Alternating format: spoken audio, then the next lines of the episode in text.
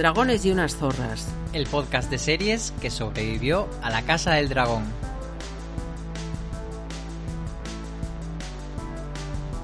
Señal de socorro desde un barco que ha zarpado hacia la locura. Soy Álvaro Nieva, tripulante de Dragones y unas zorras, y admito que he perdido la cabeza con 1899. Hablo, por supuesto, de la serie de Netflix de la que hoy vamos a hablar en este podcast, aunque tranquilo, será sin spoiler.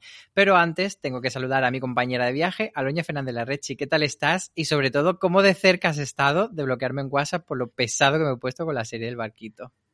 Hola, ¿qué tal? Eh, pues eh, ojalá esta gente supiera, eh, estos, estos amables oyentes que tenemos, eh, la turrita que me has dado en las dos últimas semanas con lo has visto ya, lo has visto ya, lo has visto ya. La vas a ver entera, vamos a hacer un especial del final sin Sí, con sí, sí. spoiler porque no puedo.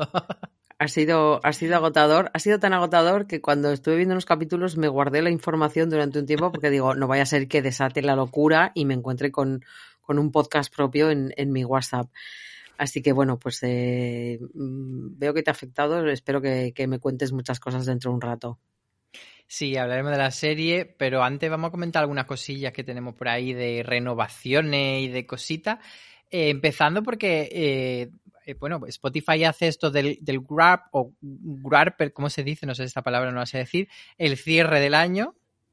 Y, y tenemos como unos datos muy chulos de, de, que nos han escuchado en 31 países, Aloña. España, Argentina, Colombia, Chile y México. Eh, los cinco que más, así que pues muchos besos mandamos a, a, todo el mundo, ¿no?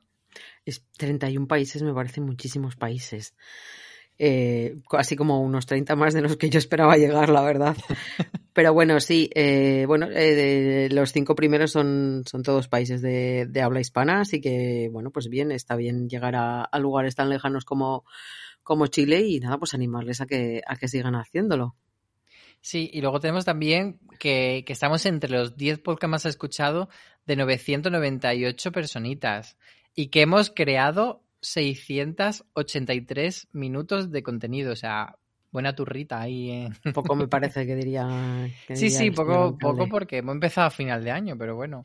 Eh, ahí, ahí daremos más, más turra y sobre todo el, el, gran dato, el más chulo de todos, es que nos habéis puesto un 4,6 sobre 5 en Spotify, así que estamos agradecidos y emocionados, como decía nuestra querida Lina. Y, y eso, que seguiremos aquí gracias a este pujoncito que nos dais.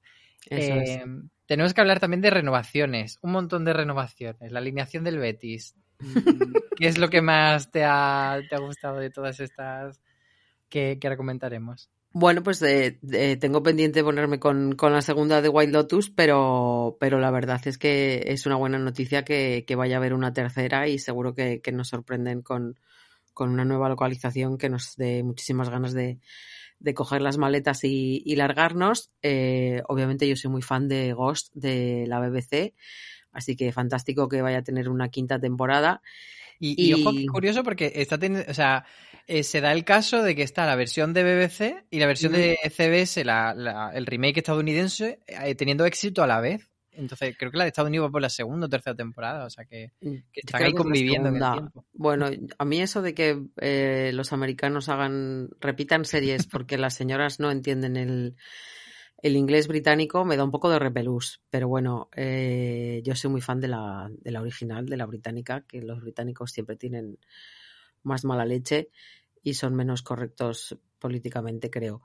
Y luego Guns of London, que va a estrenarse la segunda temporada pues, pues en, unos días y, ya está ahí la, la, tercera confirmada.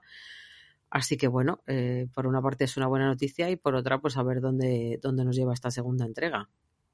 ¿Y, ¿Y, dónde llega a España la tercera? Que no se sabe, que se va a quedar por ahí, por el limbo, Eso con, es. con la marcha de Lionsgate Plus. Luego, el resto de, de, renovaciones, a mí la verdad es que me han dejado un poco locker, porque por un lado, Desencanto, quinta parte, yo pensaba que esta serie estaba ya más muerta que viva, entonces no estaba muerta, estaba de parranda. Y luego hay una cosa que se llama The Devil's Hour, que es una serie que protagoniza Peter Capaldi, rollo thriller terror en Amazon, que no ha tenido como mucho ruido, pero que de repente la han renovado por dos temporadas más, por la segunda y la tercera, que es curioso. Y también curioso, eh, dos renovaciones españolas, que llevaban mucho tiempo que las cadenas lanzan una serie de una temporada y chimpún y de repente el Inmortal y Entrevías pues se confirman ahí como éxitos segunda y tercera temporada. Bueno, pues es una buena, una buena noticia que, que estén funcionando tan bien y sobre todo pues eso para, para Movistar y para Entrevías se quedó en Telecinco, se marchó a, Amazon. Se emitieron en, en Telecinco las dos primeras temporadas, pero luego tienen como un acuerdo para que muy pronto salte a Netflix. Y en Netflix, es de las series como de las españolas más vistas por encima de muchos originales de Netflix. Ah, pues mira, pues oye, pues estupendo. Sí, sí, ahí. O sea, es bastante lógico que la continúen porque sí que estaba funcionando muy bien en plataforma. Y luego otro tema muy candente de esta semana, a raíz de unas declaraciones de, de McCorrin, eh, intérprete conocida sobre todo por, por, la serie de Crown, por el papel de, de, la princesa Diana de Gales en las temporadas anteriores, en la, la, cuarta, ¿no? Si no me equivoco, fue solo en una. Eh, sí. Y bueno, pues eh, ella es no binaria y entonces hizo unas declaraciones diciendo que el tema de, de que los premios como los Oscars eh, tengan las categorías divididas en hombre y mujer en interpretación, porque no lo veía lógico, porque eh, pues eso, las personas eh, que no se encuentran en ese binomio de género se quedan fuera. Pero luego además es una conversación que a mí me parece muy interesante. Yo creo que, que los premios lo van a seguir teniendo durante un tiempo e incluso ya mmm, se han dado pasos, como por ejemplo Berlín y San Sebastián eliminaron esa, esas categorías de mejor actriz mejor, y mejor actor y dejaron mejor intérprete. Otros premios como los Gotham también, que esta semana eh, hicieron la, la, alfombra roja y, y, pues le preguntaron también a actores y, y había como opiniones, sobre todo muchas a favor, porque entienden que al final es un trabajo que, que, que, se hace tal. Pero luego también había otra opinión, por ejemplo, eh, Patricia Arquette no estaba en contra, pero decía que sí que tenía dudas al respecto porque decía que quizá todavía los hombres siguen accediendo a papeles más potentes. Entonces, eh, eso puede eh, significar que al final acaben siendo las mujeres eh, las que estén menos premiadas que el hombre. ¿Cómo, cómo Yo estoy un poco este... con, con Patricia. Y, y, luego con, bueno, eh, creo que hay gente que sigue teniendo o sea, no, la igualdad no, no ha llegado y la capacidad de, de asumir que, que, hay gente sin género es una cosa que, que sí que eh, podemos eh, creer en, nuestra generación y, y, en las más jóvenes, pero que en, eh, hay gente más mayor que, que no lo ve. Y, y, un poco lo que decía eh, Patricia de Patricia Arquette de ellos van a tener los papeles más potentes y ellos van a ser vistos de una manera diferente, sobre todo por, por eh, todo lo, masculino, ya sea la crítica o la gente que forme parte del jurado. Entonces, bueno, eh, me parece algo complicado de, de ejecutar por, porque eso, si, si, si esa visión que, que tiene McCorrin estuviese instaurada en, en todo el mundo en, en, o, en, o, en, toda la industria, pues sería fácil, pero creo que, que no lo es. Entonces yo creo que, que queda mucho trabajo por hacer aquí. Yo creo que quizás sí, sí que es el camino hacia donde vamos, pero no sé si, si solo tiempo todavía de, de ese cambio. Pero sí que, eh, sobre todo reflexionándolo, eh, el tema de, vale, por ejemplo, hay, hay mucha más discriminación, eh, porque al final los intérpretes siempre hacen falta intérprete femenino y masculino y de todos los géneros, aunque no se les dé la misma importancia a los papeles de uno y de otro, que ahí es donde está la desigualdad, pero por ejemplo, en otras categorías hay todavía más desigualdad que en la de dirección, es la más evidente, que hasta hace pocos años, cuando ganó eh, Catherine Bigelow el, el, Oscar, no había ganado ninguna mujer. Entonces, al final, ¿qué, qué dice? ¿Va a hacer un, Oscar de mejor director y mejor directora? Si no se ha separado ahí, pues a lo mejor es que lo otro es un vestigio de la época antigua. No sé, yo creo que es un tema muy interesante para, para darle vuelta y yo creo que sí que en algún momento se deberá de eliminar esa barrera de género. Sí, pero vamos a ver si llegamos tú y yo a verlo. o sea, creo que, creo que queda mucho camino por, por, andar y mucho trabajo por hacer y sobre todo mucha renovación, eh, eh, pues, pues eso, en todo, en las estructuras de los festivales, en las estructuras de los premios, en la gente que forma parte de pues esos comités que, que eligen los, eh, los eh, nominados y tampoco es por ser aguafiestas, pero sí que es cierto que eh, o, o, agrandarían los, el número de nominados o el número de aspirantes a ese premio. Estoy quedándome más en los Emmy, los Oscars y en todas estas cosas que en los festivales. O, sí que es cierto que hay muchos trabajos que igual se quedarían sin, sin visibilidad, ¿no? Entonces, bueno. Sí, lo que han hecho muchos premios precisamente eso, agrandar el número de nominados, incluso eh, añadir categorías, pues, por ejemplo, eh, de intérprete novel o mm, eh, lo que hizo San Sebastián, es que en vez de mejor actor y mejor actriz hubiese principal y reparto. Bueno, pues yo creo que un poco buscar la fórmula para que no se quede tampoco la gente fuera y se acabe perdiendo visibilidad para la gente. Pues nada, queda mucho por hacer y, esperemos que, estemos aquí para, contarlo. Lo veremos, a ver cómo, cómo, avanza la cosa. Vamos ahora a hablar de nuestra serie de la quincena. Habíamos elegido dos y bueno, hemos empezado viendo como un poco más, yo creo, 1899. Yo la vi ya, de hecho lo hablé en, la, en, el, en el podcast anterior, que había visto varios episodios por, por Screener me quedaba por ver el final y yo creo que era muy importante ver el final para saber si era una serie recomendable o no. Em, vamos a hablar sin spoiler, tranquilos, porque si todavía no os habéis visto la serie, vamos bueno, a contar nuestra impresión y, ver si la recomendamos o no. Yo digo que sí, la recomiendo, pero como digo eso, creo que es una serie que era necesario ver si lo, todo lo que tiraban, porque además los primeros episodios es tirar misterio, misterio, misterio, era un poco como perdidos echando un oso polar, otro oso polar, otro oso polar, otro oso polar. era, vale, ¿esto a dónde va? Y la recta final me parece que sí que recoge muy bien todo eso y te da, aunque te deja con la cabeza loca y muchas preguntas en el aire, sí que te da una sensación de, vale, no me han estafado. No sé si tú tienes un poco esta impresión o qué te ha parecido. Pues, Yo me he quedado en el tercero. Y... O sea, estás en la fase me están metiendo misterios hasta en la sopa. Sí, pero el final del tercero mm, me deja un poco loca y no te sé si tengo ganas de seguir. Yo confieso. Yo confieso, pues yo te voy a animar mucho. Yo he de decir que tenía un poco esa sensación inicial de decir, están metiéndome demasiados misterios. Sí, eh, hombre, son, son interesantes. Lo que pasa que a veces eh, mm, me parece un poco como que mm, que deja de entrever demasiado, que, ves dónde va, o sea, el, el, eh, el, escarabajo verde del... No son spoilers, ¿eh? No quiero volver loca a nadie. A ver, partamos del hecho de que todo el mundo sabe de que, eh, bueno, pues eh, es un barco que se encuentra con otro barco que lleva perdido cuatro meses, creo que son y cuando se encuentran con ese barco, pues eh, hay parte del, de la tripulación del primero, pues que, va a ese barco a ver qué ha pasado.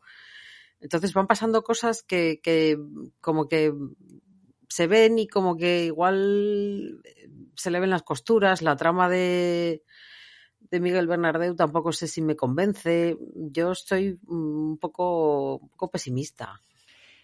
Yo creo que la de Miguel Bernardeu es la de las menos sólida y, y de las que están peorcillo también interpretada o no le veo la química al personaje con el que él tiene que tener química. Yo creo que es tal, pero luego hay otros personajes. O sea, creo que, que abre un abanico de muchísimos personajes la serie, pero es muy hábil eh, contándote quiénes son todos, porque como te los presenta por bloque, en plan, estos son los daneses, estos son el inglés y el portugués, estos son los franceses, al final no estás muy perdido. O sea, que ya por ahí me parece eh, que tiene cierta pericia el conseguir presentarte como a 14 o 15 personajes de golpe, no sé cuántos son, y que no te pierdas.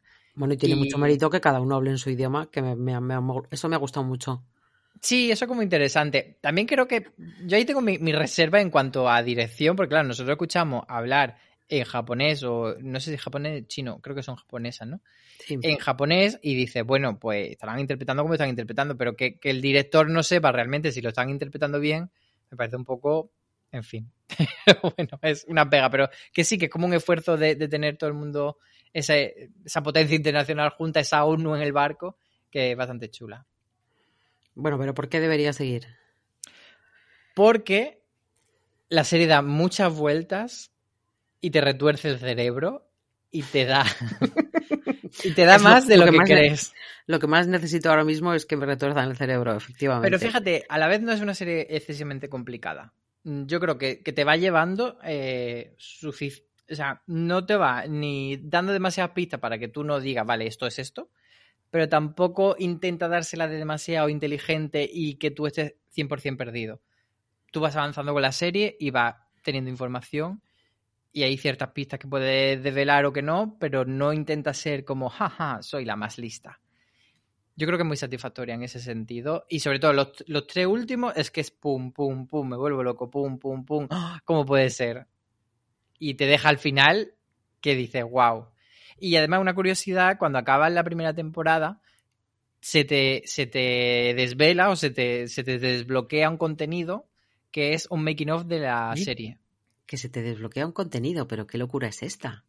Claro, o sea, tú no puedes ver si tú por Te nace un capítulo, ahora- cuando acabas, te nace un capítulo nuevo. Claro, pero no es un capítulo, sino que es el making of de la serie. Ajá. Y, y ya con spoiler. Entonces, solo lo puedes, solo puedes acceder a ese contenido cuando has visto la temporada completa.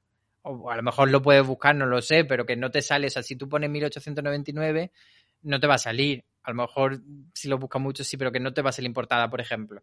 Pero cuando tú acabas, te dice, oye, que está esto aquí. O sea, esto ya es como si nos estuviesen dando premios por acabar la temporada. Bueno, o- pero es un poco como lo que pasó con, con la de Neil Gaiman, con The Sandman, que también se desbloquearon unos capítulos a la semana de, de después y tal. O sea, como que yo creo que, que ahí en ese sentido pues Netflix está jugando un poco. Y en ese making of te cuenta también un poco cómo han hecho la serie, que es con la tecnología volumen, que es como una pantalla tochísima con forma de, de- de círculo en la que se meten los actores.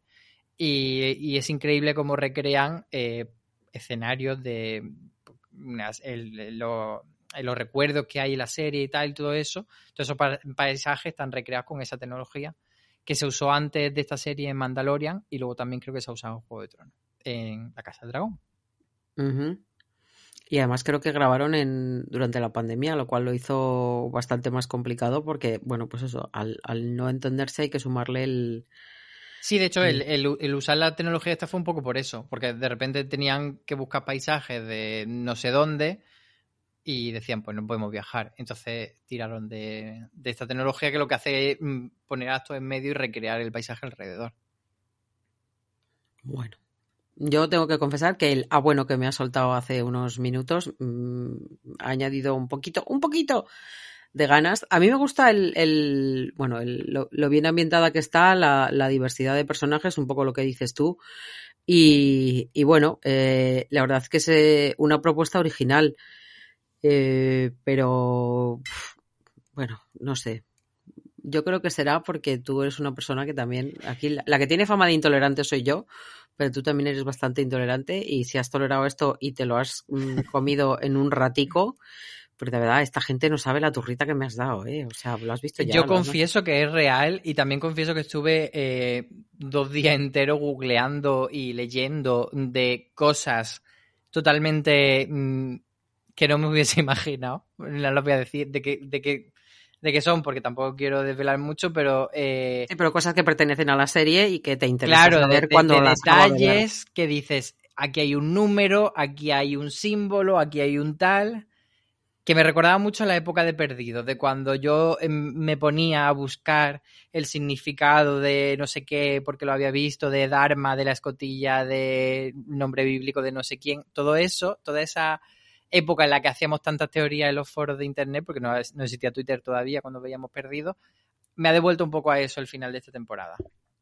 Yo acabo de envejecer un poco, pero bueno, no pasa nada. ¿Por qué? Por aquello de los foros y que no existía Twitter y que... ma- Pero no, ¿tú cómo viviste el fenómeno Perdidos? Ah, en la intimidad de mi casa, pero en silencio. en silencio. No, en realidad, eh, Perdidos me la proporcionó. Venga, voy a contarlo. Perdi- Perdidos me la surtía pirata, un jefe que tuve, eh, a- a- a- creo que fue un par de años antes de que terminase. Y entonces, pues yo llegaba a mi casa y me la comía con patatas, uno detrás de otro, porque como además eh, mi situación laboral era un poco precaria, pues eh, dices, pues para no pensar en esta tiempo. mierda, me voy, a, me voy a ir a la isla a ver qué me cuentan. Y, y nada, luego llegaba ahí, pues ahí estábamos destripando cosas y comentando y una cosa y la otra. Y luego sí que es cierto que el, el final lo viví con, con mis compañeros de piso eh, con nocturnidad y alevosía como buena parte de... de de recuerdo también el hecho de, de, de teorizar con la gente y decir, yo creo que esto es esto, ¿qué tal? Pues yo creo que por ahí hay también eh, eso. A mí me lo ha devuelto. O sea, yo, la- si a ti te da la turra, no imagínate Antonio Rivera, la de audios que le he mandado. Diciéndole, eh, porque él, él, sí que la vio como a más o menos a mi ritmo y entonces estábamos los dos, eh, venga a darle vueltas y venga a darle vueltas. Y te devolvía audios. El, Sí, sí, la sí, emoción lo, era la lo misma. comentábamos, no me ha bloqueado tampoco. Así que... Ah, bueno. Igual podíais haber pasado a llamaros ya y dejaros de podcast. De, de los pro- No, es que lo, la llamada en nuestra generación no, no se Ya, ya otra vez. Otra vez lo joven que es. Madre mía. ¿Qué, qué te iba a decir? ¿Qué te han parecido los protas? Porque a mí mm, me gusta mucho ella, que es eh, Emily Becham, que, que cariñosamente la llamamos en mi casa eh, Pur Amy Adams, porque se parece mucho, pero en realidad es una persona muy carismática y yo la conocí antes de mm, Into the Badlands, que es esta serie que hubo en AM- AMC, que era así Sí. como de, de kung fu y de, de karate. Alguna y cosa tal, sí. loquísima, sí. Una cosa loquísima, que la primera temporada iba de, de un señor y un niño, y, y la verdad es que era bastante random. Y en la segunda temporada, ella, que era la villana, cobraba mucho más protagonismo y era la que se comía la serie. Y era muy guay ella. Entonces me ha alegrado mucho que, que esté aquí. Mm. No sé si a ti te ha gustado ella o quién. A mí me ha gustado ella y, y me ha gustado, bueno, em, me, me resulta curioso eso, ¿no? Ver a Bernardeo ahí a su rollo y pues eso, como, como puede hablar en español, pues, pues resulta curioso. También tiene momentos en inglés, ¿eh? Pero, pero bueno, eh, están, están los dos bastante bien. Hombre, yo creo que, el- que todo el reparto está bastante bien, ¿no? Porque viene eh, la que hace de mm, la asiática, que em, se llama Isabella Way, que también eh, yo creo que está estupenda y la verdad es que su historia me, me ha resultado muy, muy curiosa y, y, uf, es que los daneses, el capitán, el capitán dentro de lo que cabe, igual es que es demasiada pena, también te digo, pero bueno, dentro de lo que cabe bien. ¿sabes? es un poco penas. Y, y dentro del grupo de daneses, que son bastantes, el, la criatura rubia, que seguro que me sale ahora mismo cómo se llama. eh, ¿La niña pues o, la, también- o la embarazada? No, el hermano. Em, Ah, Kester, mm, Crester. Kester, sí. Eh, que a este chico lo vimos en The Rain, que es una serie de Netflix que a mí la primera temporada me gustó mucho, pero creo que soy la única humana de la faz de la Que Tierra he visto de Rain. que ha visto The Rain y a la que Yo le la, gustó yo la empecé, pero no la seguí, no me Pues- mucho. Pues a mí me, me gustó. Y, y bueno, pues eh, yo creo que está todo el mundo bastante bien dentro de eso, de, de las posibilidades que, Y el polaco, qué guapo el polaco. que les dan. Sí, lo que pasa que em, estoy temiendo todo el rato por su vida. Me da como. si se cuela donde echan el carbón o qué. No, no sé, es como. mm, Tiene cara de guapo, pero tiene cara de que va a pasar algo. Pero igual son, soy yo y es mi, es mi miedito. Entonces, pues. eh, yo qué sé. Es, eh, el Jerome, que es el polizón, pues de, también. No sé. O sea, gustar me gustan todos, pero no sé si me acaba de convencer lo que. No sé si me quiero subir a ese barco, precisamente. Bueno, pues seguiré animándote y, y ya Animando, seguiré animándote, seguiré llamándote WhatsApps. Madre mía, qué crucecita. Voy a tener que cambiar de número de teléfono. Ya me contarás en la siguiente quincena si, si la has terminado o la has abandonado la Oye, aquí, ah, o sea, encima estoy adquiriendo ahora mismo un compromiso en público. No, no, no, no, no, yo solo Qué fuerte. por curiosidad, por curiosidad. Qué Vamos fuerte. a hablar de, de nuestra otra serie de la quincena que es miércoles. Miércoles. Como hoy. miércoles se estrenó miércoles, nosotros grabamos los miércoles también y se convirtió la semana siguiente de su estreno eh, en un bombazo. Eh, 300 millones y pico de, de horas vistas, que es una burrada, Más que eh, Stranger superando Stranger Things. Eh, ¿Tú te esperabas que iba a ser este éxito? No, y debo confesar que, que me daba pereza. O sea, dentro de que, a ver, mira, voy a- vamos a volver a viajar en el tiempo, vamos a volver a echarnos años. Yo fui El muy título fan. de este programa es Hoy quiero confesar. Hoy quiero confesar. Ok, pues eh, yo fui muy fan de la familia Adams, que para todos aquellos que, que sois muy jóvenes o que nacisteis en, en este siglo, fueron un par de películas que, que pudimos ver en, en los años 90 y que, bueno, pues que recogían el, el clásico de, de la serie de televisión, porque esto viene de mucho más atrás. Y fui muy fan de, de Cristina Ricci interpretando a, a Miércoles. Em, es un poco, o sea, me gusta su carácter, porque me gusta su carácter de mierda. O sea, es, es, es todo, todo mal y todo negro y todo súper eh, tétrico y todo súper tal. Me gusta Pero mucho te que gusta sea- no porque te identifiques ni nada, ¿no? Porque te Es gusta. que- Qué gracioso.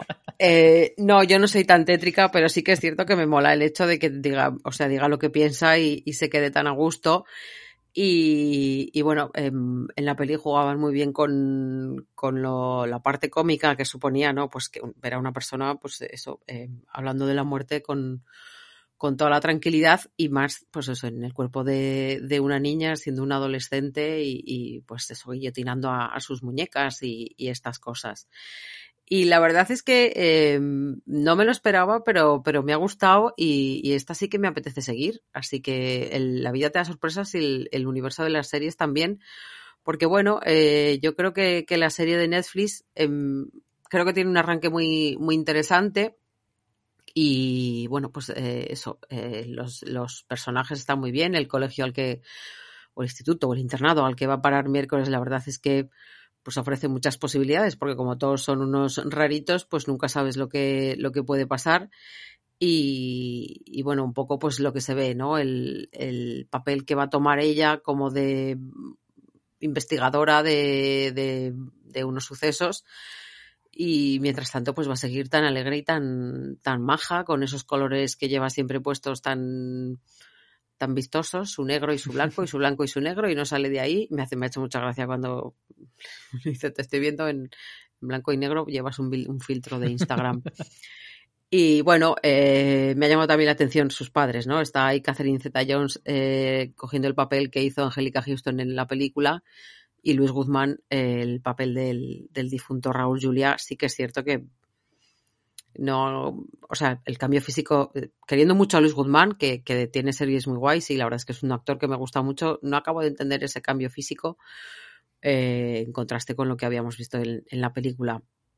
Pero bueno, esa parte se compensa con un montón de, adolescentes guapérrimos y majísimos que, yo creo que podemos ir disfrutando a lo largo de toda la temporada. Así que bueno, eh, a mí me gusta y yo creo que, voy a seguir. Creo que tiene muchas posibilidades y la verdad es que para ser el primer capítulo dura una hora y a mí no se me ha hecho pesado. O sea que eso creo que también dice mucho a su favor. No, además es que está muy bien dirigido, dirige Tim Burton los cuatro primeros y Daniel Fan mete la música y se nota hay que hay dos manos muy profesionales y que, y que suben muchísimo el, listón. Al final, la historia es bastante sencilla y a mí me gusta. Eh, yo recuerdo haber visto a lo mejor alguna película de pequeño, pero no, no tengo como tú ese, ese momento de me encanta la familia Adams y tal. Yo sí que soy muy fan de Catherine Zeta-Jones, entonces me molesta el hecho de que, de que sea un personaje que está como un poco solo para el primer episodio y que luego ya miércoles se quede en la escuela y que no la vamos a ver mucho a Catherine Zeta-Jones, yo creo que ahí hay, si no que, que, se integre la trama de alguna manera, que haya un spin-off, pero bueno, está de momento de es starring. Y la comparaba la gente un poco con Harry Potter, es verdad que la estructura es un poco la misma de un colegio de raritos, con, pues eso, con, criaturas especiales, con magia, etcétera y tal, y habilidades fuera de sobrenaturales, fuera de lo común. Eh, pero yo creo que es un poco Harry Potter para emos, eh, como el, el Pero más que, más que a Harry Potter a mí me recordaba a Sabrina, y, y, no solo a Sabrina, sino a lo que no fue Sabrina. Quiero decir que un poco es como el, el concepto de Sabrina era esto, pero luego Sabrina lo hizo fatal y no supo entregarnos lo que nos estaba vendiendo, porque cuando tú lo pensabas y el piloto de Sabrina y, y lo que te quería tal, era, es que era un poco eso, era como una chica en un mundo de magia, eh, con la adolescencia, eh, etcétera, etcétera, y con un universo muy guay que luego no supieron desarrollar. Entonces espero que miércoles sí que pueda desarrollar todo esto. Sí que, fíjate, a mí lo que me pasa es que me, me da pena que al ser una serie de Netflix, eh, tienda a tener la obligación de tener una temporada con una estructura de ocho capítulos, etcétera, pues eso, con una historia de temporada, un arco de temporada. Creo que esta serie funcionaría muy bien con casos de la semana, aprovechando el don de ella de las visiones, pues decir, venga, vamos a tener eh, la trama adolescente de yo, mm, que si me gusta este chico no me gusta, o esta chica, o quien le guste, y a la par el casito de la semana de resolver cosas. Pero creo que, pues eso, que la estructura de Netflix no permite en semejante cosa.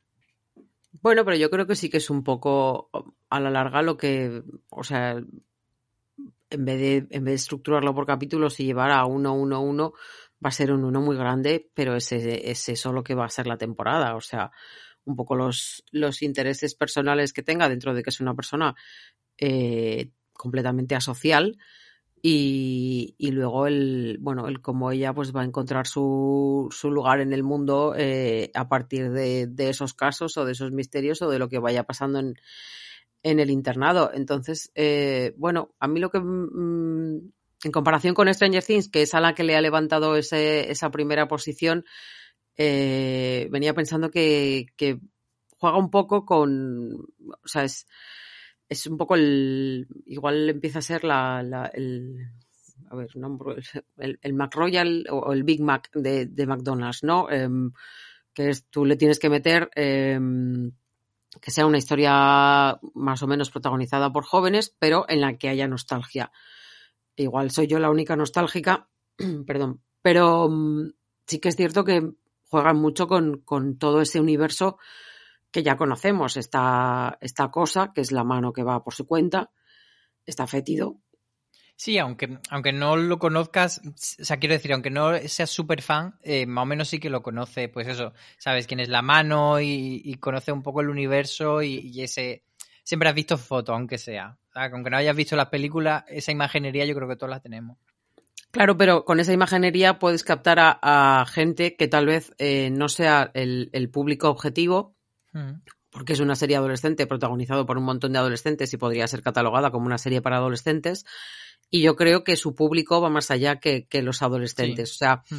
tal vez eh, haya gente que haya visto el tráiler y diga, oh, mira, pues eh, eh, una, un élite versión emo, sin sexo, con misterios y. O sea, claro, en el fondo es una fórmula que tú vas repitiendo y a la que le vas cambiando ingredientes, ¿no? Pues, pues es un poco eso. Pero yo creo que en este caso copia muy bien cosas de, de, de, Stranger Things y se sirve de, no tan a lo bestia como Stranger Things, obviamente, pero sí un poco de esa nostalgia de, de ser eh, personajes que ya conocíamos y de ser una familia que, que ya se conoce. Entonces yo creo que, bueno, pues a partir de ahí, eh, pues puede dar mucho juego. Y yo no conozco gente que la haya visto que no sea adolescente o que no sea su target, pero sí que creo que eh, dentro de 15 días, cuando, cuando hagamos el siguiente podcast, yo creo que, que, sí que la habrá. O sea, creo que va a ser un boca a boca, creo que las cifras que han salido van a ser muy llamativas y entonces, aparte, claro, tú dices, oh, mira, ha tenido más visionados que Stranger Things. Va a haber a mucha gente que claro, la cabeza sí. vaya a. Bueno, Dios Ryan mío. Murphy tiene que estar hecho un basilisco en su casa ahora de, de que dame no la serie más vista del año, el estreno más visto del año de Netflix. Bueno, pero yo creo que Ryan Murphy ya tendrá asumido ah, bueno.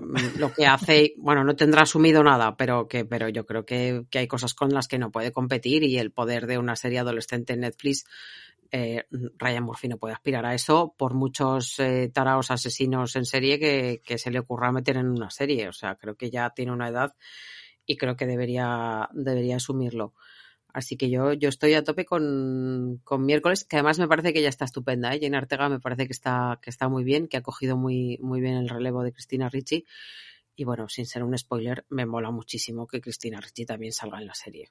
Sí, además está muy bien integrada, que no es, no es el típico guiño, tampoco es algo que eclipse a la nueva miércoles. Me parece que está como muy bien compensado, que siempre esas cosas como que son peligrosas. Mira, yo te quería preguntar una cosa porque tengo la sensación de que un personaje miércoles que al ser, pues eso, tan arisco, tan falto de sentimiento, tan mordaz, mmm, quizás su camino natural sea eh, desprenderse de todo eso y, digamos, humanizarse. Entonces, pero si no lo hace, a la vez creo que, o sea, si lo hace, creo que estará perdiendo la esencia de su personaje, pero si no lo hace al final, creo que se va a quedar un poco en, en una sola nota y que va a ser un poco cansino. Entonces, no sé cuánto tiempo. O sea, es un personaje que me funciona muy bien para un piloto, para una película o para dos películas, pero no sé si para un así largo recorrido puede soportarlo. Mm, como diría que me alegro que me hagas esa pregunta, porque precisamente venía pensándolo. Pero mmm, por un lado hay gente que tiene mala leche toda la vida y no pasa nada, sobrevive, sigue, sigue viviendo, sigue adelante. Incluso encontramos a gente que, que nos aguante. Sí, pero no, es, tanto no tener, no es tanto la mala leche, sino el no sentir, el, estar totalmente no emocionalmente. no sentir. A ver, está prácticamente desconectada emocionalmente, un poco sociópata. ¿eh? Bueno, pero yo creo que es un poco eh, cuestión de, integración. Yo creo que ese viaje sí que nos lo van a contar. Espero no ser tan naif y, luego dentro de no sé cuántos capítulos darme cuenta de que no ha pasado. Em, a ver, los adolescentes son rebeldes de por sí, voy con los tópicos. Son rebeldes y tú cuando tenías 15 años probablemente no tendrías este eh, fabuloso carácter que tienes ahora. Entonces, eh, sí, yo creo que eh, es su papel y obviamente corresponde a, la miércoles que conocemos, pero nunca conocimos a una miércoles con 20 años o una miércoles adulta. Entonces, bueno, no, no estoy diciendo que vayamos a llegar ahí, pero yo sí que creo que el personaje evolucionará sin traicionarse a sí misma, o sea, sin dejar ese lado oscuro, sin dejar de, em, pues eso, vestir en, blanco y negro. Em, habrá ciertas cosas que se mantengan porque son parte de ella y habrá ciertas cosas que, que no lo hagan porque pues se encontrará gente con la que sí se sienta a gusto, o sea, a gusto. Ella viene de, pues no sé si dice ocho cambios en cinco años, ocho, ocho institutos, ocho, una cifra loca que te hace una idea de, de, te permite em, ver pues cuál ha sido su situación, eh, la falta de integración, contra lo que ha tenido que luchar. Ahora va a dar a un sitio en el que todos en teoría son son igual de raritos. Mm, no te voy a decir que se vayan a unir ni que vayan a quedar para hacer, eh, yo qué sé, una barbacoa en el patio. Pero bueno, dentro de toda esa gente sí que encontrará eh, gente con la que se sienta más cómoda. Hombre, a mí me parece un, buen momento el, el, cierre del primer eh, capítulo, sin ser un spoiler, en el que, pues bueno, ella comparte con, con su compañera de habitación algo que parece que no había compartido con, nadie. Entonces yo creo que, sí que, que, se producirá y que evolucionará sin traicionarse a sí misma. O sea, eh, seguirá siendo una cosa negrísima y, como, pues eso, muy mordaz y, con mucho carácter, pero yo creo que, que encontraremos a la persona que hay dentro porque la hay. Pues lo veremos y ya está. Esas son nuestras opiniones sin spoiler de 1899 y de miércoles, las dos series que habíamos elegido para la quincena. Dejadnos también vuestras opiniones tanto en los comentarios de Ivox, que es la de las aplicaciones que usamos, la que, la que permite comentarios, o en redes sociales, arroba dragonezorra, que nos podéis seguir y que vamos metiendo también más contenido. Eh, vamos a pasar ahora a la otra recomendación. No son las series que habíamos seleccionado, pero otras cosas que hemos ido viendo estos días. Yo la verdad es que esta vez me ha dado mucho menos tiempo en ponerme al día. Pero mira, eh, sin salirme de Netflix, porque no sé por qué este, este episodio pues toca más de Netflix, pero bueno, hay alguna cosilla que no. Y cumpliendo tu palabra, porque esto ya lo avanzaste en el, en el capítulo anterior. Yo quería ver sangre, sexo y realeza. ¿Tiene todo eso? También te digo, tiene menos sexo y sangre de lo que parece. Vaya y, y, es muy rara, pero la recomiendo. Te voy a explicar. Eh, yo pensaba que era una serie, no es exactamente una serie, es como un híbrido entre documental y serie. Entonces tiene unas partes ficcionadas y unas partes en las que salen eh, expertos, sobre todo mujeres eh, de universidades, que van contando la historia. Y son tres episodios. Estos tres episodios están dedicados a Ana Bolena y Enrique VIII y esa es su historia de, sangre, sexo y realeza. Pero la prota es súper divertida, de repente mm, tiene momentos que mira a cámara y rompe la cuarta pared como si esto fuese Fleabag, eh, tiene momentos y hace como un comentario en plan, ese es fulanito, es un no sé qué, no sé cuánto, usa lenguaje como muy coloquial, de repente dice, esta no sé quién, es my bestie, o sea, como que, que juega mucho con el anacronismo, te meten también música hip hop, te meten tal, pero eso que parece, pues, como una cosa de jugar con la historia mal, como hace, por ejemplo, la serie Rain, aquí lo, juega muy bien porque a la par te está metiendo a los, a, los expertos eh, dándole un poco un, peso. Entonces, como un poco ver una serie y a la vez leer la Wikipedia, pero sin, tener que leer la Wikipedia porque te la van contando. Es una mezcla que yo entiendo que a mucha gente le va a resultar rara. A mí los 10 primeros minutos me estuvo volando la cabeza en plan de qué coño estoy viendo. También, estaba mandando, también estabas mandando mensajes de WhatsApp. Sí, que lo tuve que parar y, decir, voy a escribir a Loña porque esto me está volviendo loco. Pero luego me, encantó y ella me parece muy carismática, es una, un talento a descubrir. Bueno, pues mira, pues oye, em, a mí lo que más me mola es el formato, ¿no? El hecho de, por lo que me estás contando, el hecho de que eh, cuenten una historia que conocemos todos, porque la historia de Ana Bolena y, Enrique VIII no es nada nuevo. Pero bueno, eh, pues eso, que hayan recurrido a, expertos. Me ha gustado lo que has dicho, ¿no? El, ver una serie y, leer la Wikipedia a la vez, que es algo que antes hacíamos primero una cosa y luego la otra, ¿no? Sí, además, es, verdad que una serie, o sea, una historia que se ha contado millones de veces, pero aquí también le dan cierta perspectiva feminista. Eh, por lo menos de decir, vale, eh, no es solo, o sea, quién era realmente Ana Bolena. Y vamos a contar, eh, no tanto feminista, sino en, una perspectiva de género más bien. De decir, vale, cuál era su papel y qué hacía ella y por qué tal. No, está, yo creo que está muy bien contado, la verdad. pero es loquísimo. Y además empieza la, la, serie con una especie de tráiler de la propia serie en el que te hacen como un remix de todas las escenas de sexo. Luego no hay tanto sexo y no es para tanto. Pero, o sea, en los Bridgerton, bien. Ahí lo dejo. ¡Uh, lo que ha dicho! y ahora cuéntame tú qué has estado viendo estos días. Yo he estado viendo El Encargado, que ya había oído hablar de ella eh, la quincena pasada. Había ahí como un run run, porque resulta que eh, llegan las series que se publicitan muchísimo, que están en las marquesinas, llegan las series que mm, te puedes encontrar en las primeras los primeros roles de, de, cualquier plataforma, en las primeras propuestas de cualquier plataforma, y luego están esas series que hay alguien que encuentra, no sé cómo, no sé, no sé por qué, pero hay alguien que dice, coño, está esto aquí. Y en este caso eh, estoy hablando del encargado, que es de una serie argentina. Y, bueno, la verdad es que mm, me ha parecido curiosa. Son capítulos cortos, son capítulos de, media hora y está protagonizada por Guillermo, Guillermo Franchella, que es un, un actor bastante conocido en Argentina. Eh, eh, Guillermo es el, el, encargado precisamente al que hace referencia el, el título. Pero es el señor, está encargado. está encargado de un edificio preciosísimo, ah, por cierto. Es un edificio monísimo. Me gustan mucho sus pilares, que es lo que más se ve. Porque es como un portero. El, sí, Mm, bueno, ellos lo llaman eh, eh, encargado. Encargado, vale. Eh, ahí está su, su, portería, él pasa mucho tiempo, pues eso, en la calle, pero también pasa, pues eso, mucho tiempo encargándose de, de los pisos de los, de los inquilinos, hace varias cosas y su casa está situada en lo que vendría a ser la azotea, ¿vale? O sea, ahí en la azotea hay como un, como un chamizo bien, pero tampoco es una cosa vistosísima.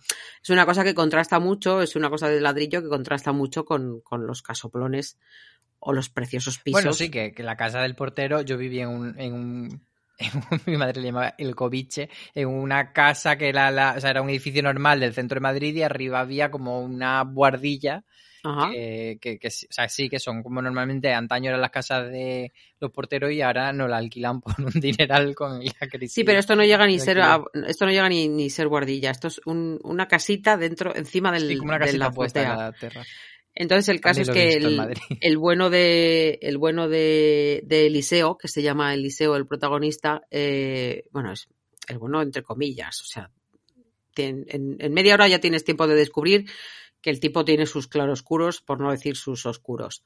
Descubre que quieren eh, hacer una pileta, como llaman ellos, o sea, sea una piscina. Una piscina. En la azotea, y entonces, claro, pues se llevarían por delante eh, su casita y su trabajo, porque quieren externalizar los servicios, vamos, lo que viene siendo eh, bienvenidos a la modernidad, ¿no? Externalizar sus servicios y pues que lo que él hace, pues lo puede hacer una empresa y saldría mucho más barato y no habría que pagarle no sé qué, no sé cuántos.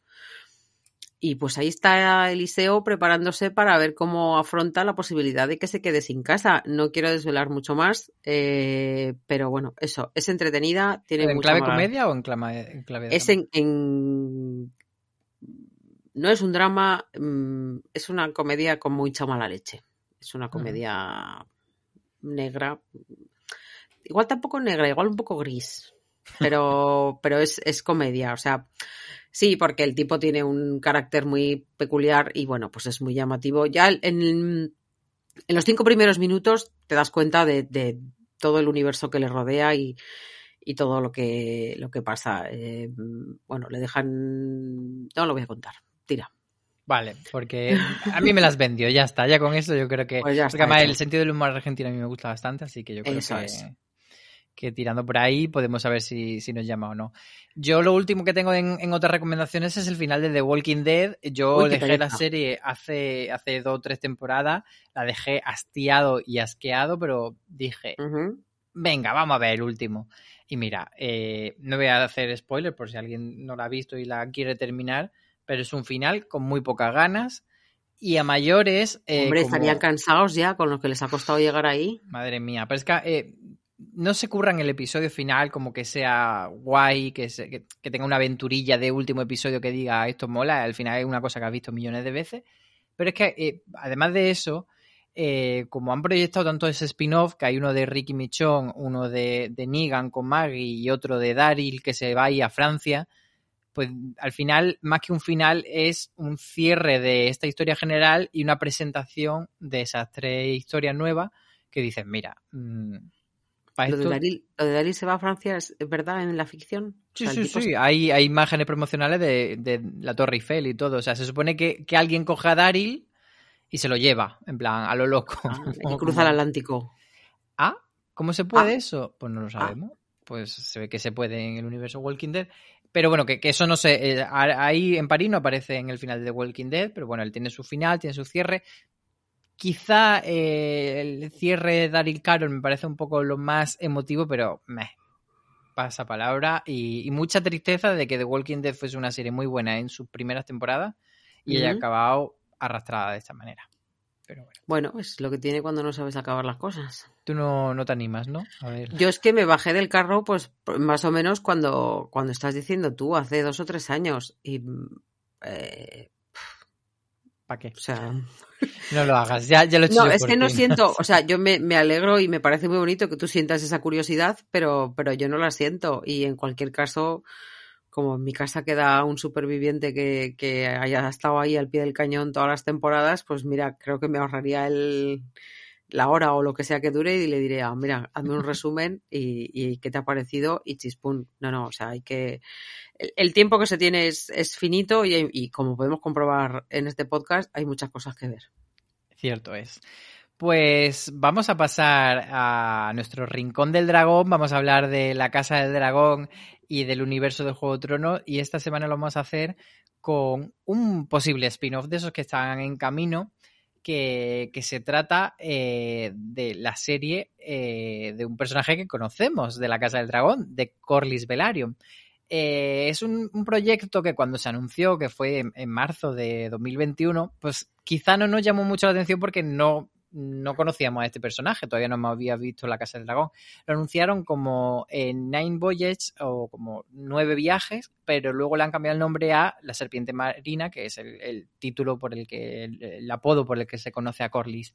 Y básicamente eh, es una serie, bueno, lo de, lo de los nueve viajes, porque Corlys eh, se supone que desde que era joven hasta que se convirtió en quien es, quien le conoce, como le conocemos, pues hizo nueve grandes viajes por todo Poniente y por las tierras muy lejos, muy lejos, muy lejos. Eh, llegó hasta Ayiti, que es la zona donde están eh, el imperio, digamos que es como el, el al, imperio chino. Eh, viajó hacia más allá de arriba, de arriba, de arriba del norte y todo eso. Y lo único que se sabe es que, bueno, que sigue en pie todavía esto y que detrás está Bruno Heller, que es el, el, uno de los guionistas o el guionista principal de la serie Roma de HBO. Entonces, bueno. uh -huh. ¿nos interesa? es la gran um... pregunta de, de, retomando esta información. ¿Tú verías una serie de El joven Corlys Velaryon? Pues mira, voy a ser sincera, hace unos años también dije que no iba a ver la Casa del Dragón y aquí estamos. Es verdad, eso es Aquí estamos. Entonces, Yo también.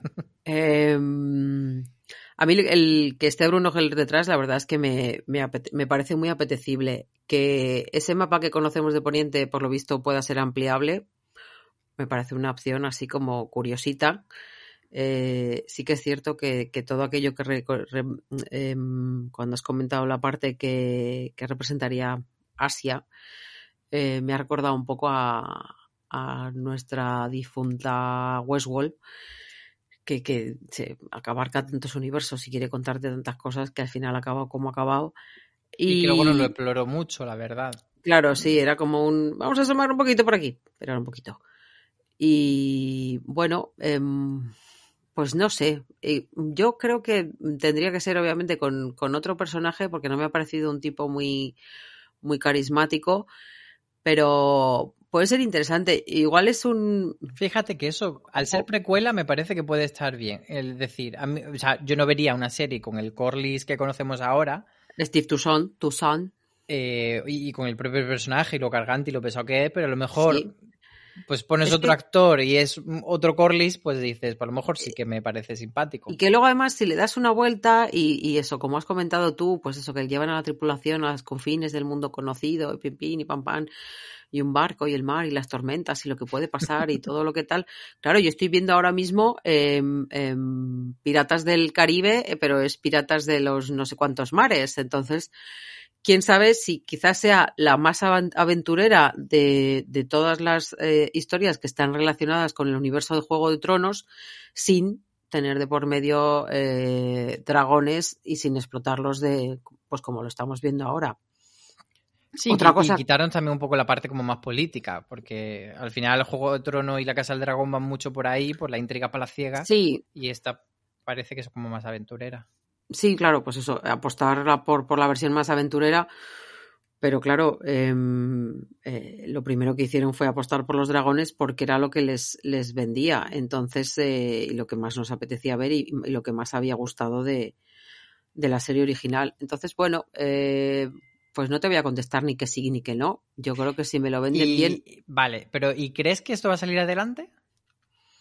Pero que dice es esto? tu olfato. Eh, soy la pitonisa Lola y ahora. Ah, no, o... bueno, pero tu, tu, instinto, o sea, ¿crees que, que por donde va Mi HBO? instinto. Porque, eh, claro, porque tu, tu, instinto te ha dicho que, que, vieron que los dragones era lo que gustaba y por eso le hicieron. Entonces... Bueno, eso no, no, era instinto, eso era evidente. Eh, em, yo. eh, es que no lo veo mucho, ¿eh?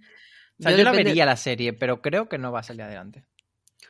Yo depende de cómo de cómo se encauce la, el proyecto en el que está metido John Nieve. Porque creo que es el que ahora mismo tendría el que tiene más peso y con y el que más le apetece eh, sacar sí, adelante que... a, a, HBO o a, o a, quien sea que esté detrás, más allá de a George R. R. Martin, obviamente, que menos acabar sus libros le apetece hacer cualquier cosa. Entonces, eh, no es eh, la entidad que tenga por sí mismo, que yo creo que, de verdad te lo digo, ¿eh? o sea, creo que el entorno marino y todas las posibilidades que ofrece el mar y todo lo que las películas de, piratas o, bueno, un Master and Commander que, hemos podido ver eh, todos estos años pueda dar lugar, eh, es más eh, el poder que tenga eh, todo aquello que, que esté relacionado, o sea, si hay dinero para una, no hay dinero para otra, y si hay dinero para la una, eh, igual la otra tiene que esperar mucho, entonces ya se nos olvida, entonces se acaba muriendo, o sea, igual no te dicen que no mañana, pero te acaban diciendo que no dentro de dos años porque ya nadie se acuerda de eso. Entonces, claro, ahí hay muchos, muchos factores que, que a tener en cuenta y muchas posibilidades. ¿Tú qué crees? Sí, también depende de HBO eh, si va a querer tener varias series del universo Juego de Trono abiertas porque al final ahora solo tiene una, pero además una tan grande que no va a tener todos los años. Entonces a lo mejor pensar en una estrategia un poco a la Star Wars o a la Marvel de que se vayan turnando las series sin que haya tanta pausa, pues Me igual... acaba de dar mucha pereza ahora mismo. no, pues... pero sí que es cierto que es llamativo que el año que viene eh, no va a haber eh, claro. Casa del Dragón y no tenemos un relevito con el que matar eh, pues nuestro interés por, por el universo de Juego de Tronos. Yo creo que igual han sido, bueno, te iba a decir poco previsores, pero también es cierto que la cuestión económica pues habrá jugado, habrá jugado un papel muy importante.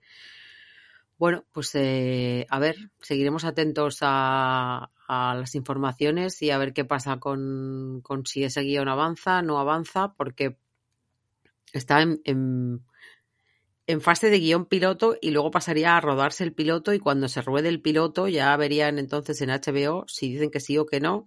Exacto. O sea, o sea queda. Queda todavía. Es. pues nada, lo, lo, iremos hablando. Y vamos a pasar ya a nuestro último bloque que es qué queremos ver esta quincena que entra. Eh, volveremos el, el miércoles 14 de diciembre a hablar Así que hablar, me refiero a hablar como hablar entre nosotros, a hacer otro podcast. Mientras tanto, vamos a ver otra serie. Y bueno, no parece que sea una quincena especialmente interesante. Me da la sensación de que las grandes plataformas se están reservando artillería para eh, el último tramo de diciembre, que con las vacaciones de Navidad siempre suele tener como varios estrenos eh, bastante tochos. Entonces no hay como unos títulos especialmente locos o como que diga, por lo menos en mi caso, que, me acaben de, llamar muchísimo. Eh, pero bueno, nos vamos a poner como deber ver Willow, que se estrena precisamente hoy, hoy miércoles 30. Y luego hay otra serie que a mí me llama muchísimo, que también lo vamos a poner de deberes, que es Fácil. Esa adaptación de, la novela de Cristina Morales, Lectura Fácil, que ha hecho Ana R. Recosta, que es eh, la guionista junto con Paco León de Arde Madrid. Aquí ya es el primer proyecto que hace ella por su cuenta. Eh, se estrenó en el Festival de San Sebastián con muy buenas críticas. Yo en ella confío ciega y plenamente.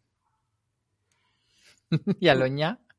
Aloña va a hacer silencio dramático. Aloña va a hacer los deberes que le han mandado, porque yo no soy tan optimista como tú y quitando un par de cositas que vamos a comentar ahora, creo que mm, las cadenas están dejándolo todo para ya no en la segunda quincena de, de diciembre, sino para enero. O sea, creo que en enero hay mucho plato fuerte ya anunciado, queda mucho más plato fuerte por anunciar y creo que están en, vamos a ver con qué cerramos este año y, bueno, pues que se acabe ya la cosa. Eh, y, pues la verdad es que tenemos propuestas interesantes, pero, pero bueno, mm, no es precisamente el mes que más loca me va a volver. Dicho esto, eh, bueno, no, porque es del 2 de diciembre. Vamos a ir por orden. Entonces, esta, vamos a ir con Willow que se estrena hoy y con Fácil, que se estrena mañana. Esos son nuestros deberes para el próximo podcast. Pero hoy también se estrena en Disney El paciente, que ya la comentamos aquí en el, en el último podcast, que es esta serie de Steve Carell, en la que hace de, de psicólogo de, de, un, de un tipo bastante peculiar, peculiar por no decir asesino en serie. Es que no tengo muy claro si es asesino en serie o secuestrador, pero bueno, buena persona no es. Entonces, eh, pues bueno, eh, va a haber ahí tensioncita y ha tenido muy buenas críticas en Estados Unidos, así que yo tengo mucha curiosidad. Cuéntame, ¿qué más vas a ver? Pues es que yo creo que no vamos a ver más, o sea, que yo por lo menos no voy a ver más cosas, pero sí que hemos apuntado varias para mencionar, para que la gente pueda hacer su agenda aparte de nosotros. Por ejemplo, interesante que se estrenará la segunda temporada de Gossip Girl, también el 1 de diciembre. Luego está esta serie de Disney Plus, eh, que es el primero original de Disney Plus en España, por cierto. Eh, la última, que es la serie que hacen Miguel Bernardeu y Aitana, que son pareja en la vida real y pareja en la ficción. Ella es una cantante y él un boxeador en la serie. No. Eh, ambos quieren serlo. Bueno, sí, son aspirantes a, claro, es la lucha por el sueño. Eso es. Que por cierto, les entrevisté y son majísimos los dos, encantadores. No eh. teníamos duda. no, coño, es cierto. Sí, sí, sí. A ver, tu querido Apple, ¿qué nos trae? Mi querido Apple, claro, es que tú has dicho, son deberes, son deberes. Yo, esto, o sea, por la llegada de Slow Horses, llevo esperando por lo menos seis meses. Pensaba que decir mato. Mato, no, tanto como mato no, porque ya está ahí, ya no merece, ya, ya no merece la pena. El 2 de diciembre se estrena la segunda temporada de Slow Horses. Yo creo que ya he hablado aquí de Slow Horses un poquito, pero por un poquito más no va a pasar nada. Eh, es eh, todos los eh, la gente que trabaja en el MI5 y el MI6 es súper válida, pero hay mucha gente que se queda sin entrar porque no es tan válida. Entonces van a dar a esta oficina que está dirigida por Gary Oldman, que es un señor muy guarro que se tira eructos y pedos y tiene tomates en los calcetines. Y este es el director de la oficina. Pero, em, pues por cosas de la vida, pues siguen siendo espías y siguen teniendo que trabajar de espías y pasan cosas. Y pasan cosas muy guays con gente, pues, pues muy guay. Así que pues a ver qué pasa en esta, en esta segunda temporada. Y luego me voy a tomar una licencia. Uy. Em, porque yo lo valgo, me voy a hacer un L'Oreal. Y eh, para el 2 de diciembre me ha apuntado una película. ¿Mm? Ah, una película. Ya ha abierto la veda, aquí ya se puede recomendar cualquier cosa. aquí se recomienda cualquier cosa. Venga, también podemos empezar con los podcasts también. Pero bueno, de momento nos vamos a quedar con las películas y tengo es una razón, o sea, tengo una razón muy potente. Y es porque tanta belleza en un reparto hacía tiempo que no se veía. El amante de Lady Chatterley, que es un clásico de la literatura de toda la vida, que por otra parte, eh, bueno, fue censurado, eh, estuvo prohibido en, varios países. Eh, Supongo que por, por, el título sabéis por qué estuvo censurado y prohibido. Pero bueno, en, esta, en este momento tenemos una revisión de este clásico que llega el 2 de diciembre a Netflix. Esto no sé si lo he dicho ya. Y llega con Emma Corrin, de la que ya hemos hablado en este podcast y que recordamos fue Lady Di en la cuarta temporada de The Crown. Bellísima, monísima, majísima. Y nuestro querido Jack O'Connell, Uh. al que hace un cuarto de hora hemos visto en Los Hombres del SAS, de la que ya hemos hablado también en, en este podcast. Entonces, pues bueno, pues eh, os podéis imaginar quién es Lady Chatterley y quién va a ser su amante y a partir de ahí no hace falta que os diga nada más y si hace falta que os lo diga, pues os ponéis el tráiler que seguro que os va a convencer del todo. Pues Ah. después de esta licencia fílmica, dos títulos más para cerrar la agenda. La materia oscura, que cierra temporada en HBO Max, o sea, cierra, cierra la serie con la tercera Eso es. temporada. Y Smiley, que es una serie de Netflix eh, de dos chicos gays que a mí la verdad es que me da un poco de... de- mm, no me parece, o sea... Bueno, pero son No Carlos sé. Cuevas, Miki Esparvé, también hay gente guapa, es una serie española, pues quién sabe a dónde nos lleva. ¿Qué te pasa? No sé, por el tráiler y por el look and feel del rollo que tiene, no, no sé. La, la veremos a ver qué tal, porque yo siempre a la española le doy chance, pero no sé, como que no me parece, me parece un poco desfasada la serie. Poco, de po- fuera- poco actual, quiero decir. Como, Ajá. como muy que se podría haber hecho hace unos años más que ahora. Por lo que me da, por ya os digo, por, por lo que he visto del, del tráiler, la sinopsis, etcétera y tal, ¿no? Pero que quizás luego nos sorprende, así que tampoco me voy a poner pejiguera antes de verla. Bueno, Vale. eh, yo voy a acabar con, con unos deberes que tengo pendientes porque así como de tapadillo en noviembre se ha estrenado The English en HBO, que está, que está protagonizado por Emily Blunt y he oído hablar muy bien de ella, sobre todo por gente que, que sé que escucha este podcast. Así que tomo nota y me lo apunto porque, porque la verdad es que me interesa. Está, está ambientada en el, en el oeste y, y, bueno, pues me parece una historia curiosa. Pues yo de, de deberes que me pongo a mí mismo, si me da tiempo, porque como hemos dicho, pues, no, no hay demasiado estreno en esta quincena. Eh, pues el que me puse la semana pasada, eh, empezar la vida sexual de la adolescente, de la universitaria, que todavía no la he visto, y otra, otra pendiente que tengo en HBO es la tercera temporada de La Amiga Estupenda, que mira que he dado yo la turra con La Amiga Estupenda como para ahora no verme la última temporada, la, la tercera, así que ahí lo dejo, que, que me voy a poner con ello. Muchos deberes tenemos, me parece a mí. ¿eh? Pues sí. Pero bueno, ya veremos. Pues nada, eh, contadnos también vosotros qué habéis visto, qué estáis viendo, qué queréis ver, eh, qué os parece el podcast. Todo lo que queráis contarnos lo podéis contar en arroba dragonezorras, que es nuestro Twitter y nuestro Instagram.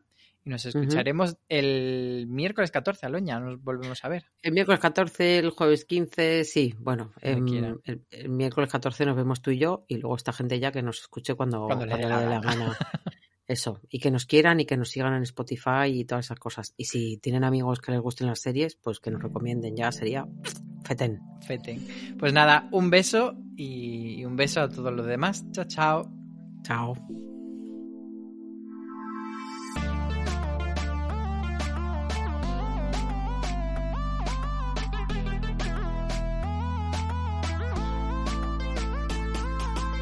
Has escuchado Dragones y unas zorras, podcast de Álvaro Nieva y Aloña Fernández Larrechi.